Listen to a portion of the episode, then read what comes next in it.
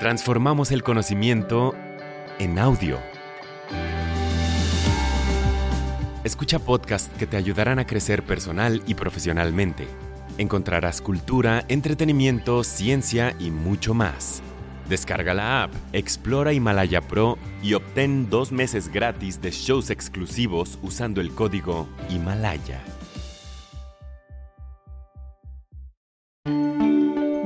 Bienvenidas y bienvenidos a Big Think para llevar. Para escuchar más episodios como este, descarga Himalaya, suscríbete y deja un mensaje en el episodio o en la comunidad Big Think. Himalaya es tu hogar para aprender con expertos sobre la marcha. El tema de hoy es La única decisión que cambió mi vida para siempre. Presentado por Henry Rollins. Aquí está la historia breve de mí. Nacido en 1961, fui a la preparatoria. Nunca fui a una universidad por un semestre. La Universidad Americana en Washington, D.C. no me gustaba. No quería pasar el rato con gente que estaba embelesada por la marihuana y la cerveza. Esto no iba a ser para mí. Así que salí a la calle y busqué los trabajos de salario mínimo que había tenido durante toda la prepa. Y eso fue para mí. Ese era yo, a finales de los 70. El último trabajo que tuve fue en 1981, gerente principal de Nieves Hagen Dazs en Georgetown, Washington, D.C., en la avenida Wisconsin, en la intersección de Wisconsin y la calle Cero, ganando entre 3.75 y 4 dólares por hora, trabajando de 40 a 60 horas a la semana. Tenía un pequeño apartamento que compartía con un viejo amigo mío. Tenía una pequeña colección de discos, un Volkswagen en mal estado y una pequeña vida con mi trabajo de salario mínimo que me gustaba. Y miré mi vida y me di cuenta de que esto es probablemente lo mejor que me va a pasar. Podría dejar este lugar e ir a trabajar a la tienda de discos de mi amigo porque me gusta estar cerca de los discos. Y probablemente podría llevar su tienda muy bien sabiendo lo que sabía sobre la venta al por menor en ese momento. Y luego tuve un golpe de suerte porque al mismo tiempo estaba muy frustrado. Dije, bueno, esta va a ser una vida muy dura. Es la vida de muchos de a pie, mucho trabajo quitándoselo a otras personas y teniendo muy poco que mostrar para cuando llegaba la noche del viernes. Y luego Black Flag, la famosa banda y que por cierto eran mis amigos, tocaron en Nueva York. Yo estaba en Washington. Fui a verlos porque no venían a mi ciudad. Esa noche salté al escenario y canté con ellos una canción porque tuve que volver a DC a trabajar un turno horrible. Los de Black Flag me llamaron unos días después a la heladería y me dijeron, oye, estamos buscando un cantante porque el guitarrista rítmico quería... Digo, el vocalista quiere pasarse a la guitarra rítmica. Ya te puedes dar cuenta de que conté esta historia antes. Y estamos haciendo audiciones. ¿Quieres intentarlo? Porque te vimos en el escenario esa noche. Eres bastante salvaje. Yo miré la bola de helado en mi mano, mi delantal salpicado de chocolate, y mi futuro en el mundo del trabajo con un salario mínimo. O podría ir a Nueva York y hacer una audición para esta loca banda que aparte era mi favorita. ¿Qué es lo peor que me va a pasar? Pierdo un día de trabajo. Uy, ahí se van 21 dólares y me humillan delante de mi banda favorita. Nah, la humillación y la juventud van juntas. Estaba acostumbrado a ello. Y entonces yo tomé un tren hasta allí. Entré en este lugar de ensayo en el East Village, estoy parado ahí con la banda, con un micrófono en mi mano. Dijeron, agarra la melodía. Y canté todas las canciones que tenían, improvisando la mayoría de ellas. Dos veces hicimos el set. Dijeron, ok, toma asiento, vamos a tener una reunión de la banda, lo que sea que eso signifique. Y volvieron como diez minutos después. Bien, estás dentro. Dije, ¿qué quieres decir? Dijeron, tú eres el cantante de Black Flag. Y yo dije, ¿y qué hago? Y ellos dicen, renuncias a tu trabajo, empacas tus cosas y nos encuentras en el camino. Aquí está el itinerario de la gira, aquí están las letras de las canciones, nos vemos pronto. Así que, bastante entumecido, volví a Washington con este paquete de letras en las manos. Fui con mi jefe y le dije, no estoy renunciando exactamente, pero aquí está lo que pasó. Y él dijo, es tu oportunidad. Yo dije, sí.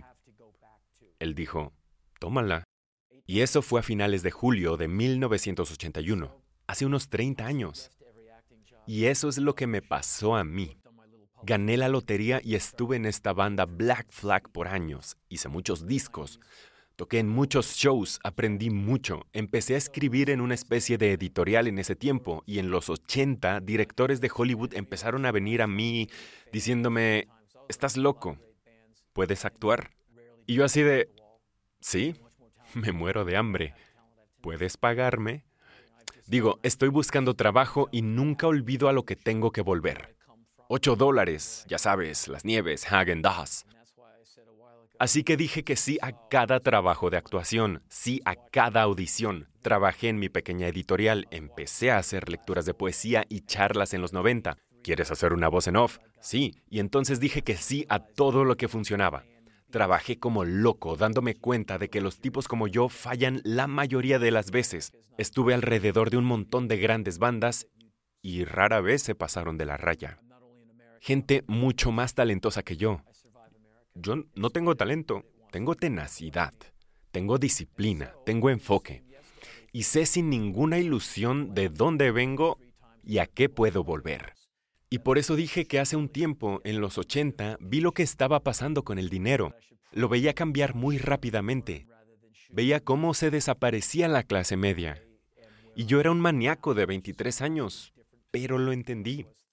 Y fue entonces cuando me di cuenta de que era mejor tener un plan B, C, D, E, F, G, o de lo contrario, te morirías de hambre en Estados Unidos. Estados Unidos no es un lugar en el que vives, es un videojuego al que sobrevives. Ya sabes, no solo soy estadounidense americano, soy un estadounidense americanista. Sobrevivo a Estados Unidos a pesar de lo que quiere hacer a gente como yo. Y así, a través de decir sí a todo, me di cuenta de que la gente como yo tiene que montarse tres veces y otra gente tiene que montarse una vez. Me di cuenta de que tengo que salir temprano porque probablemente me perderé antes de llegar al lugar y que probablemente debería ver Shut Up and Learn en lugar de hablar en voz alta. Estoy donde estoy ahora, que es una posición muy diferente a la que tenía hace 30, 20 y 10 años. Así que es básicamente una historia de mucha suerte. Pero aprovechando las oportunidades, trabajando muy duro, sabiendo que no había otra opción para mí que trabajar muy duro. Y eso es todo. Y esa no es una historia única. Lo que fue único es que conseguí estar en mi banda favorita. Vinieron a mí y me dijeron, oye, estamos haciendo audiciones para la banda. Yo estaba como, mm, porque si no me hubieran sacado de Washington, D.C., una gran ciudad, ¿qué me habría pasado? Probablemente habría ido a trabajar a la tienda de discos de mi amigo, la cual hubiera eventualmente quebrado. Lo cual pasó. Se fue. Y luego lo que yo hubiera hecho, no sé, tal vez dejar embarazada a una mujer y luego ser un joven padre, no lo sé. Sabes, los Estados Unidos de América me habrían pasado a mí. Y entonces tuve un golpe de suerte, pero al menos hice algo con él. Los factores repetitivos de mi vida han sido la aplicación, la disciplina, la concentración, la repetición, un concierto, un concierto, otro concierto. ¿Qué harás mañana? A las 8 en el escenario. Lo haremos la noche siguiente. Estaré en el escenario. ¿Qué tal dentro de dos meses? Seguiré en la misma gira porque me las arreglo solo, sea donde voy. Puede que no lo termine, puede que no lo sobreviva, pero yo soy el que lo reserva. I might not finish it. I might not survive it, but I'm the one booking it.